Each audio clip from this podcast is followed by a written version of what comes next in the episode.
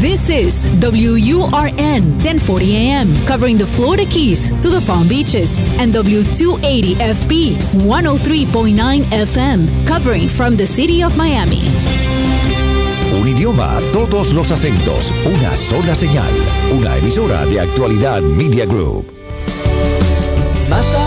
Te escucho es presentado por Benésere, un centro de salud especializado en acupuntura y medicina oriental. La enfermedad no puede vivir en un cuerpo sano. Por eso, la doctora Regina Ollarse se ocupa de guiar personalmente a sus pacientes. Benésere está en Miami. Reserve su cita para esta semana al 305-599-0770. 305-599-0770. Te escucho con Julio Bebione. Cuéntanos qué te pasa. Más allá de todo lo que pasó, las heridas y el dolor, lo difícil que será. Hola a todos, bienvenidos otra vez, qué gusto poder estar acompañándonos como cada semana en estos 30 minutos que nos distanciamos un poco de la vida cotidiana para estar más en contacto con nosotros, con nosotros a través de los otros, porque sus historias son importantes. Las historias las comparten a nuestro WhatsApp. Allí envían un mensaje de voz, es el más 1-305-824-6968, más 1-305-824-6968. Si están en el sur de la Florida, seguramente escuchándonos a través de la señal de actualidad radio y donde estén en el mundo, en cualquier día, en cualquier momento, escuchándonos en forma de podcast para que aprovechemos ese ratito semanal a revisar lo que nos pasa, lo que nos, les pasa a otros y cuánto tiene que ver con nosotros. Durante estos días estaba comentando en las redes sociales acerca de la importancia de escuchar el corazón, más no confundirnos tanto.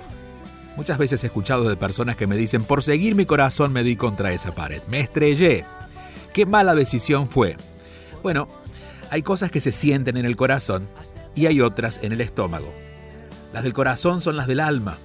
Las demás pueden ser solo ideas del ego y más allá de ser buenas o malas, no terminan siendo lo que esperábamos. Son ilusiones que terminan en desilusión. Confieso que he tomado decisiones por, impulsividad, confundiéndolas con pasión y he puesto mi energía en lo que emocionalmente me movía, sin darme cuenta que todo lo que me pasaba por el cuerpo venía de mi mente. Y mi mente no estaba tan clara como para poder saber qué era lo mejor para mí. Hablo de expectativas, de mis miedos y hasta de mis ganas de hacer por fuera lo que no había construido por dentro. Como buscar, por ejemplo, sentir más confianza al sumar un logro material, cosas de la inmadurez. Hoy, ya con más madurez, escucho mi mente, me doy un tiempo para que mi emocionalidad reaccione, pero sé que ese no es el momento de tomar una decisión. Espero que mi corazón sea el que tenga la palabra final y sé que ésta llega cuando me sereno y estoy en paz con eso que voy a hacer. Solo así, cuando estoy en paz, siento que mi corazón me está diciendo que sí. La torpeza se disimula muy bien en emociones coloridas y la impulsividad sigue apareciendo, pero ahora las reconozco y me doy tiempo. La inteligencia espiritual se desarrolla cuando permitimos que nuestro espíritu intervenga en lo cotidiano y de esta manera lo vamos integrando a nuestra vida. Por lo pronto, si no se siente en paz, sé que no es por allí. Por eso, al momento de seguir el corazón, no nos vayamos con lo impulsivo, sino serenémonos y aquello que se siente en paz, optemos por hacerlo. Aquello que no se siente en paz, lo que vamos a decir, lo que vamos a hacer, simplemente entendamos que no es el mejor momento, no es la manera o no es por allí. Comenzamos con nuestro espacio escuchándolos a ustedes. Aquí estamos Aquí estoy, te escucho. Un programa para aprender, para saber enfrentar cada situación y seguir adelante. Hola Julio, buenos días. Mi nombre es Lucho de Mar del Plata. He hablado un par de veces con vos. Te agradezco todo lo que vas subiendo. Y bueno, a partir del mensaje de Condo, cómo elegirnos a nosotros mismos, yo creo que eso eligió, hizo de mí un clic también, que me ha hecho ir alejando lo que no resonaba conmigo, las personas tóxicas, etcétera, etcétera, etcétera. Eh, mi pregunta es, ¿cómo hacemos para tener la certeza de que no nos estamos confundiendo, ¿no? Porque, digamos, ahora me encuentro en un momento donde por ahí me siento solo de tanta limpieza que he hecho y, bueno, quisiera también, eh, digamos, no sentirme culpable, ¿no? el tema es la culpa también que a veces nos, nos confunde. ¿eh? Así que bueno, un beso grande y esperamos verte pronto por Argentina. Con mucho gusto y ojalá sea pronto que pueda visitarlos, visitarlos otra vez, porque allá está bien familia y además es un espacio de encuentro con los retiros, con las conferencias, que lo ha sido así durante casi 20 años.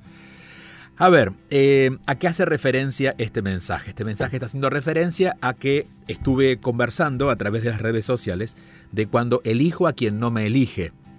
Y que muchas veces cuando no nos elegimos, lo que ocurre es que terminamos eligiendo personas que no nos eligen. Digamos que empezamos a ver por fuera nuestro propio abandono. Entonces, o encontramos personas que no se comprometen con nosotros, o nos enamoramos de personas que no quieren estar con nosotros, que quieren ser nuestros mejores amigos, mas no crear una relación. Por eso eh, insistíamos en elegirnos, elegirme, que cuando no me elijo, nadie me busca, o los que me buscan no llegan, o de alguna manera me vuelvo transparente ante esas personas. ¿Se recuerdan que esto lo hablamos también la semana pasada en el anterior eh, programa. Eh, claro, esto va generando que nosotros empecemos a construir nuestra propia vida. Y creo que esto es lo más valioso que podemos entender cuando vamos madurando. Y es que cuando no encajamos en nuestro entorno o ya nuestro entorno no quiere estar cerca de nosotros porque somos diferentes, tenemos que empezar a valorar eso que estamos construyendo. Es decir, a veces la soledad nos pesa porque desearíamos estar con otra persona para que nos para que pudiera escuchar de esa persona el valor que quizás no me estoy dando. Pero cuando me vuelvo buen amigo de mí, cuando me siento cercano a mí, cuando voy creando un camino donde me pregunto antes, me pregunto a mí y escucho la respuesta que me doy antes de escuchar las respuestas de los otros, no dejo de escuchar el mundo, no dejo de escuchar a los demás, pero también me incluyo Luego allí comienzo literalmente, ya efectivamente, a elegirme y las cosas cambian. Pero en ese, en ese, en ese trance, en, esa, en ese trámite, en esa transición, claro, hay un periodo de deshacimiento en el que las amistades que siempre estuvieron quizás ya no quieren estar o nosotros no queremos estar con ellos y aparece la culpa. La culpa es el reclamo de lo que debería ser. La culpa es el reclamo de los imposibles.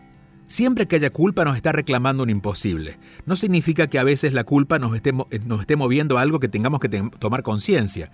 Pero si la solución es no haberlo hecho, bueno, no hay manera de que podamos cambiarlo porque el no haberlo hecho incluye un elemento inevitable de, esa ecuación que es el pasado y no podemos volver a, intentar no hacerlo. En todo caso, nos animamos a hacerlo diferente. Por lo tanto, siempre que aparezca la culpa, vamos a mirarla como alguien que nos cuenta un cuento imposible. ¿Cuál es el cuento imposible? En este caso, el cuento imposible es que aun cuando ya sé que no quiero agradar y que quiero estar bien conmigo, todavía hay una parte de mí que quiere quedar bien con el resto del mundo. Esa transición es importante vivirla y entender que la culpa simplemente es la resistencia a terminar de aceptarme a mí mismo. Y que Eventualmente, como cambió el juego, muchas personas tendrán su opinión sobre nuestro cambio de juego, pero son opiniones de ellos, nosotros los podremos comprender, porque desde la libertad que estamos eligiendo vivir entendemos que también ellos, desde su libertad, están expresando lo que sienten, mas no es una realidad, simplemente es su forma de ver lo que estamos viviendo. Y mientras más en contacto estamos con nuestra esencia, con quién realmente somos, todo eso va de a poquito de a poquito perdiendo fuerzas.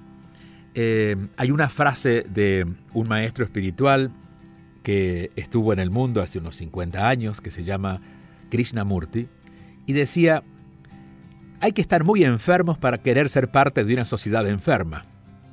Entonces, en estos casos, no encajar en la sociedad no deja de ser un elogio, porque si miramos el mundo alrededor y no nos gusta, ¿por qué queremos nosotros gustarle a ese mundo si no nos gusta a nosotros? Y vamos recordando algo muy valioso, que es empezar a reconocer nuestra individualidad. Y a partir de allí, cuando hacemos las paces con eso, comenzamos otra etapa donde empezamos a encontrarnos con personas afines, eh, como consecuencia de aceptar, claro, nuestra propia individualidad. Ya nos encontramos con otro que van haciendo o han hecho el mismo camino y no necesitamos esforzar ese contacto ni estar discutiendo las, las, eh, las formas de vida, porque al contrario, muchos de ellos nos inspiran a confiar más en nosotros, a seguir entusiasmados en vivir nuestra vida. Entender al que no, nos entiende, no buscando la aprobación, sino recibir su desaprobación como una forma de reconocer nuestra autenticidad, es una manera de asumir este cambio del que estamos hablando, ¿no? de empezar a mirarnos más a nosotros que, al resto del mundo. Y también darnos cuenta que nos van a meter en una palabra que para el mundo es, eh, está dentro de las palabras negativas, que es raro. Mas ser raro es bueno. Ser raro significa que estamos simplemente enjuiciando nuestra individualidad. En todo caso, no somos raros y no somos especiales, como todos lo son. Y a medida que vamos descubriendo que nuestra rareza en realidad es algo especial, también somos más amables con las rarezas de los otros y con las formas de vivir de los otros. Es decir, siendo más amable conmigo, puedo ser más amable contigo. Y en todo caso, también animarnos a ser pioneros. Es normal que cuando nos animamos a hacer cosas que nadie hace, que por ejemplo empezar a elegirnos, no, siempre estar incluyendo nos dentro de un ambiente que consideramos o que el mundo considera que debemos estar, aprender a decir que no en muchos casos, eso nos lleva a ser pioneros. Quizás somos la primeros, los primeros en nuestra familia en hacer algo diferente, o somos los primeros en nuestro, en nuestro grupo de amigos que por fin alguien dice, no, no me quiero juntar este fin de semana. Pero como todo pionero, generalmente nos toca ir solos y adelante. Es decir, no vamos con nadie por adelante de nosotros. Nos toca hacerlo por primera vez. Pero quizás, además de ser pioneros, somos los inspiradores de ese espacio. Quizás cuando nosotros animamos a atendernos, a querernos, a amarnos, a valorarnos, somos los primeros que quizás en esa familia inspiran a nuestros sobrinos, nuestros hijos, a nuestros amigos, a hacerlos también con ellos mismos. Encendemos una luz que luego termina iluminando al resto del grupo. Te mando un fuerte abrazo. Gracias por este mensaje porque siento que, que nos habla de un tema pendiente en una buena mayoría de los seres humanos. Te escucho con Julio Bebione. Todos los fines de semana a las 8 y 30 de la mañana. Envía tu mensaje o video por WhatsApp al 305-824-6968 y cuéntanos qué te pasa.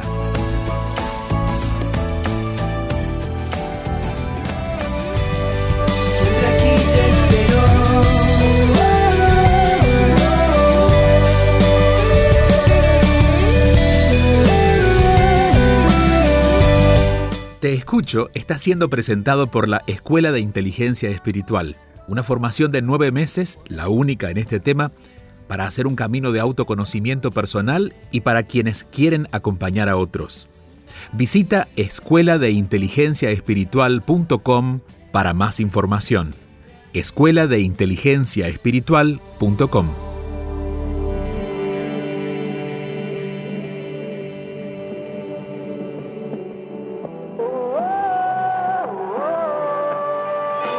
Te escucho con Julio Bebione. Solo aquí, en Actualidad Radio. Y recuerden que si quieren dejar su mensaje lo pueden hacer al más 1-305-824-6968. Dejen su mensaje de voz, el más 1-305-824-6968. Seguimos avanzando. Aquí estoy, aquí estamos. Te escucho. 305-824-6968 es el número para conectarse con Julio Bebione. Te escucho. Hola Julio, deseo que tú y tus seres queridos se encuentren muy bien. Siempre te sigo, leo y escucho los mensajes que publicas y envías. Mi consulta es, ¿cómo puedo confiar en mi pareja, dejar de ser celosa y de querer controlarlo todo siempre. Mi pareja es una persona que si bien nunca me ha sido infiel, pero él tenía una amiga con la cual se escribía bromas de contenido sexual. Él me dice que él es así con sus amigas. Ya se metió una página para hablar con personas desconocidas. Siempre en su teléfono habían fotos de su ex. Y todo eso en un año y seis meses. Eh, todo esto no me permite vivir en paz, en la paz que yo quiero. En ocasiones me siento súper, en otras quisiera estar sola. Sé que los problemas de la relación los genero yo con mis celos. Él últimamente me dio la clave de su celular, la huella. Si ve que estoy así como inquieta, me dice quiere revisar mi celular, me deja revisar su celular. He revisado su celular varias veces con su consentimiento y sin su consentimiento. Y bueno, eh, de esa manera fue como me enteré de, de las cosas que te comento. Gracias por tu respuesta. Un abrazo grande. Ana de Chile. Querida Ana en Chile, gracias por tu mensaje y un abrazo también para todas las personas que en Chile, chilenos o no, hay muchos latinoamericanos viviendo en aquel país, eh, nos escuchan, nos comparten y están presentes una vez cada siete días. Algunos demoran un poco más en volver, algunos vuelven y escuchan un día al mes todos los episodios de ese mes. No importa cómo lo usemos, lo importante es que sepan que aquí estamos una vez a la semana compartiendo este espacio. A ver los celos. ¿Qué ocurre? Eh, lo bueno que eres consciente, que eres celosa y en todo caso que estás usando los celos en tu relación, que estás alerta de que no todos los celos que sientes tienen su razón y, estás buscando de alguna manera que tu pareja funcione eh, y estás tratando de hacer algo diferente con eso. Lo que estoy diciendo es, Reconocernos celosos es fundamental, todos en algún punto, algunos en un 10%, otros en un 90%, pero los celos están de alguna manera mm, en correspondencia con la inseguridad que nos da esa persona, que es también la inseguridad que tenemos por nosotros mismos. Lo pondré así. Si me siento muy seguro de mí y tú quisieras estar con otra persona, yo no tendría celos, simplemente te diría, vete con otra persona. Pero como tengo un poquito de inseguridad en mí, en mí, también tengo inseguridad en ti. Porque como estoy tan inseguro de que yo pueda eh, vivir mi soledad, o en todo caso, no sé qué pasaría si tú decidieras estar con otra persona y no me siento seguro con esa posibilidad, empiezo a pensar en la posibilidad que tú estés con otra persona. Claro, el que busca encuentra, y a veces mi inseguridad no crea unos fantasmas irreales. La realidad es que en su teléfono están esas fotografías. La realidad es que lo que, estás evidenciando parece que estuviera allí. Mas no del todo es real, porque una cosa es lo que ves y otra cosa es lo que interpretas de eso que ves. Por eso vamos a ordenarlo de esta manera. En principio, tomando responsabilidad por lo que sientes, eso que sientes no lo puedes evitar. Digo, no quisiéramos no ser celosos, pero no es algo que tengamos el dominio de dejar de serlo de un día para otro, pero sí qué es lo que hacemos con esos celos es lo que marca la diferencia. Y siento que esta es tu pregunta. La pregunta no es, no quiero ser más celosa, sino, ¿qué hago con estos celos para que no terminen de consumirme a mí y destruir la relación? Estar en alerta a qué hago con ellos y hacer el, el trabajo de ir tomando responsabilidad para que eso no se transforme en una amenaza o para la relación o para tu salud emocional. Pienso siempre que las emociones son como, no como una selva, sino como un jardín. Las emociones, digo, en general podrían ser como una selva, porque de pronto sale la ira, el enojo, la alegría y todo se mezcla, ¿no? Como hay eh, plantas carnívoras y hay, hay animales peligrosos, pero de pronto nosotros empezamos a hacer el trabajo y convertimos esa selva en un jardín. Y ahí están los celos, pero están bien puestos, en un lugar donde los puedo observar y no me terminan consumiendo a mí, ni terminan matando a otras plantas. Entonces, hacer ese trabajo de ir eligiendo lo que queremos hacer con los celos es muy importante. ¿Qué hacer entonces? Bueno, en principio, revisar, y creo que en este caso tú lo dejas claro, si hay un vínculo posible con esa persona. Y creo que el vínculo posible está porque no solamente estás reconociendo tus ganas de estar en la relación, sino que tu novio o tu pareja, en lugar de decirte, no sé por qué piensas eso, te dice, mi amor, aquí está el teléfono, te doy la clave y revisa todo lo que quieras. El segundo caso, el segundo, el segundo, la segunda solución o la segunda manera de enfocar esto es también animarnos a conocer al otro. no porque el otro o la, la otra persona tenga ese tipo de conductas, tenga ese tipo de grupos o mire esas fotografías, lo convierte en lo que yo creo que es. Por eso, conocer al otro y saber si podemos lidiar con lo que el otro es, pero que el otro es así. Porque la única forma de que tú dejes de sentir celos en un plano mucho más básico es que él deje de hacer eso. Pero si él deja de hacer eso es posible que se frustre mucho, porque eso es algo que él ha elegido. Entonces, Conozco mis necesidades, pero también conozco las tuyas. Y a medida que nos vamos conociendo en nuestras necesidades, vamos implicándonos desde un lugar más sano. Dejamos de intentar eh, escapar de la relación para ver cómo podemos acercarnos a partir de esas diferencias. Esto implica, y esto lo pongo como un tercer punto, tener una comunicación sincera y verdadera intimidad con el otro, verdadera intimidad con la otra persona. Intimidad no significa que tengamos noches apasionadas. No hablo de la intimidad sexual, que es de alguna manera una referencia a esa otra intimidad. Hablo de la intimidad del corazón. Hablo de la intimidad de nuestro mundo interno. Conocer por qué en todo caso a él le gusta ver estas fotos, a él por qué le gusta estar en estos grupos, o conocer por qué él es como es, y también mostrarle por qué tú eres como eres. Quizás, por ejemplo, pueda entender que tú, al ser celosa, no estás dudando de él, sino que simplemente estás dándole a conocer cuán insegura te sientes de estar en esa relación con alguien de sus características, pero la inseguridad es tuya. Pero este tipo de apertura íntima, sincera, en la comunicación, va haciendo que esos elementos como los celos o, o en algunos casos la envidia si fuera una relación de, amistad, vayan perdiendo fuerzas porque nos vamos conociendo. El conocernos siempre nos permite ser más amorosos en el contacto con el otro.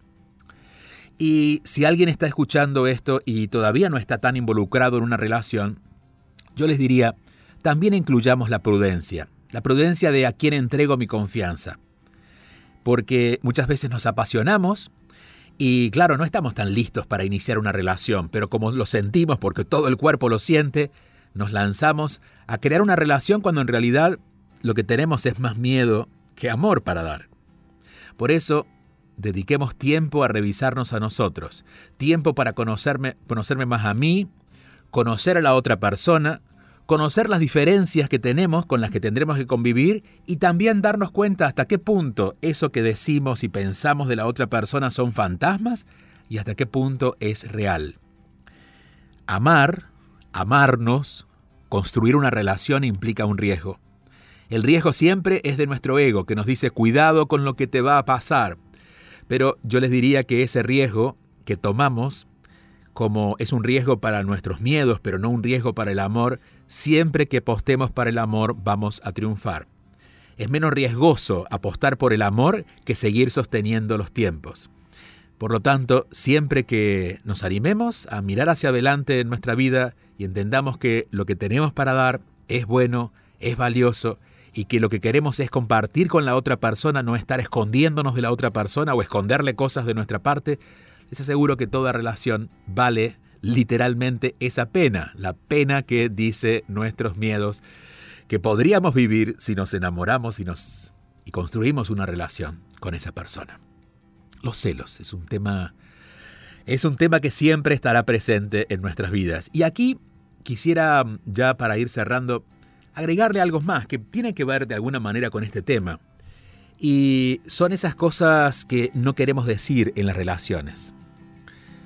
Muchas veces nos encontramos con frases como de eso no se habla, de eso no quiero mostrarle. Y me ha pasado que hay personas que se han acercado a contarme cosas muy profundas de su vida, heridas muy profundas, que, que bueno, que, que mantienen en silencio y que justamente las personas que más aman como su pareja no las conoce. Cuando me lo cuentan y acabamos de conocernos, le digo, esto es muy fuerte porque te hace, produce mucho dolor. No es porque sea grave lo que ha pasado, sino porque tu percepción es grave y te sientes muy, con mucho dolor por eso, ¿no? muy triste por eso. Y le pregunto, ¿tienes pareja? Y me dicen sí, y en algunos casos parejas de 20 años o más.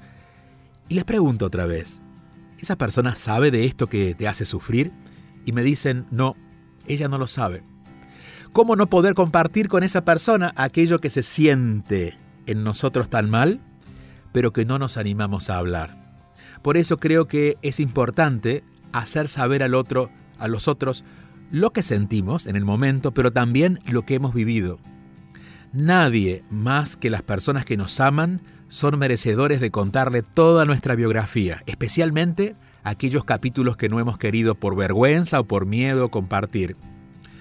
Puede ocurrir a veces que nunca más lo digamos, y eso queda implícito, ¿no? Piensen ustedes que la palabra secreto viene de segregación, algo que se, segrega, es decir, se, queda afuera, ¿no? Entonces, cuando tenemos un secreto, lo separamos de nuestra vida, eso no lo queremos contar. Si miramos la analogía en el cuerpo, cuando hay algo que eh, segrega, como por ejemplo un granito, una, una protuberancia, algo que está eh, eh, expulsando algo que el cuerpo quiere rechazar, primero se inflama, luego se forma agua, luego se forma pus, hasta que huele mal. Bueno, los secretos que guardamos, que están en nuestro inconsciente muchas veces porque no hemos querido pensarlo nunca más, les aseguro que siempre están queriendo salir. Y a veces salen en forma de tristeza, de enojo, de malas palabras, de prejuicios, hasta de pesadillas, ¿no? Pero lo importante es que van, lo que queremos ver es que van intoxicando nuestra vida. Y a veces algo huele mal en esa relación. Y no tiene que ver con cómo nos estamos tratando, sino por lo que no nos hemos dicho, por lo que hemos escondido.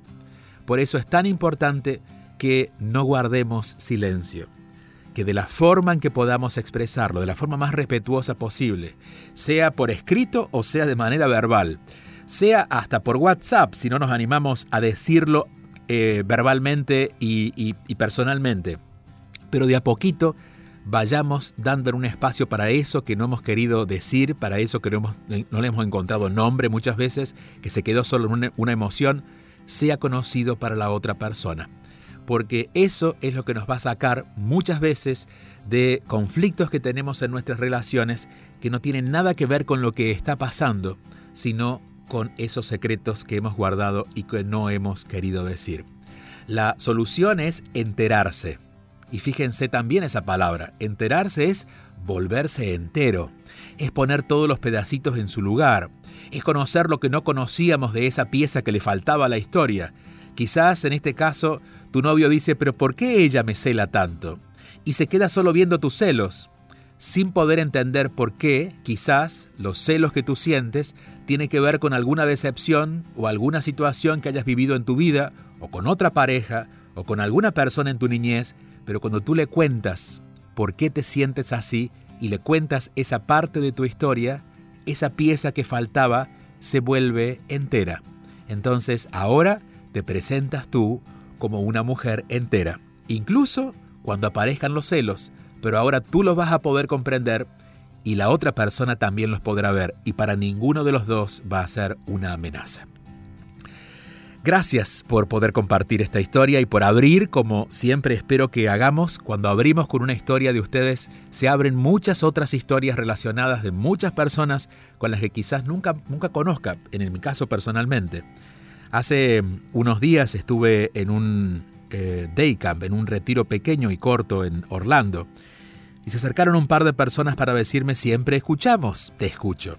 Y en este caso me decía esta persona, me acompañaste en la muerte de mi papá, ella es muy joven y su papá también era muy joven, por lo tanto la muerte de un papá a esa edad suele ser a veces traumático si no lo podemos comprender, pero dice, escuchando, te escucho, pude vivir diferente y acompañar en la despedida de mi padre desde un lugar menos dramático y hasta puedo decir que hoy me siento en paz, unos meses después.